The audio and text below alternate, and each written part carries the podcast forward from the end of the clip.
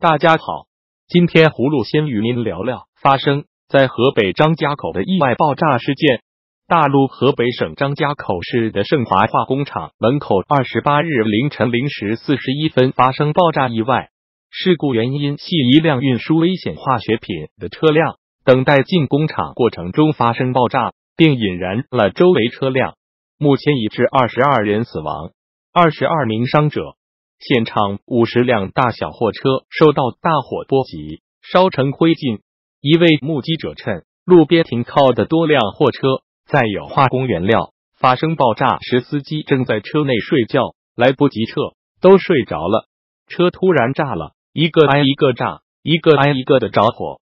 央视报道称，公安消防派员到场搜救，确认意外中死者人数为二十二人，还有二十二名伤者，已分别送往河北北方学院第一医院和二五幺等医院救治。现场已无明火。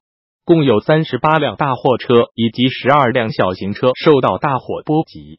报道称，从微博上流出的影片中可以看到，爆炸后火光冲天，现场有大量的浓黑烟冒出。胡鲁对这一事件感到悲伤。货车司机们运输化学品本来是冒着较大风险的，但不幸遭遇如此灾难，有关部门应明确事故责任。为什么运输化学品？的车辆不保持一定的距离，避免连环爆炸。接着，葫芦与您说说两部委和南方大学回应基因编辑婴儿事件。十一月二十八日晚间消息，国家卫生健康委员会科学技术部对免疫艾滋病基因编辑婴儿有关信息进行回应，趁相关部门正在进行调查核实，始终重视和维护人民的健康权益。开展科学研究和医疗活动，必须按照有关法律法规和伦理准则进行。对违法违规行为，坚决予以查处。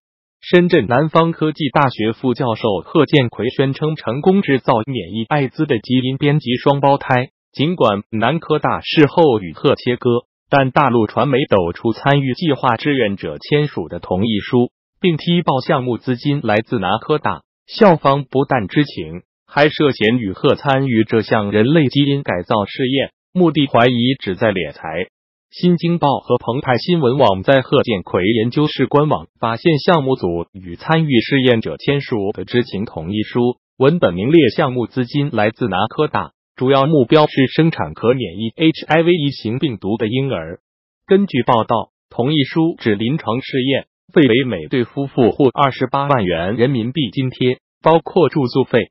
看护费、保险费等，但项目组不承担超出现有医学科学和技术的风险后果，也不会就婴儿出现畸形、先天缺陷、患遗传性疾病等自然风险承担法律责任。志愿者健康因参与研究受损，最高只能获五万元赔偿。如胚胎植入后有问题，将获支付堕胎费用及两千元的营养费，以终止该研究。据报，赫的团队正计划试验四百个人类胚胎，以研究不孕不育。葫芦认为两部委的回应值得肯定，这是一种负责的态度，但只是太晚了，因为潘多拉盒子已经打开了。深圳南方科技大学公认撒谎，应予谴责。葫芦希望该大学尽快将事实真相向社会公开。最后，葫芦与您说说歌手陈羽凡与女友吸毒被捕的事。中国双人组合羽泉成员之一的陈羽凡与白百合结婚多年，去年爆出白百合和他人同游泰国。虽然事后陈羽凡原名陈涛坦诚两人早已离婚，并宣布退出娱乐圈，但他神隐五个月后改口复出不久。昨晚有网民在微博疯传陈羽凡吸毒被抓，更透露不止他一人被捕。陈羽凡经理人公司巨匠娱乐今早一度发声明否认吸毒传闻，但北京石景山公安分局表示，根据群众举报，公安局拘捕两名涉毒人士，分别是陈某男，四十三岁，歌手和何某某女，二十五岁，无业。现场起获冰毒七点九六克，大麻二点一四克。经尿检，陈某呈冰毒类和大麻类阳性。何某某呈大麻阳性，目前陈某因吸毒、非法持有毒品何某某因吸毒均被行政拘留。之后，陈羽凡经理人公司巨匠娱乐悄然删除辟谣微博。中国艺人吸毒的事已经很多了，葫芦感到悲哀。本来是很有才华的艺人，染上毒瘾难以自拔，自毁前程。葫芦希望陈羽凡和女友尽快戒毒，回归正常生活。好了，今天葫芦就与您聊到这里，明天再见。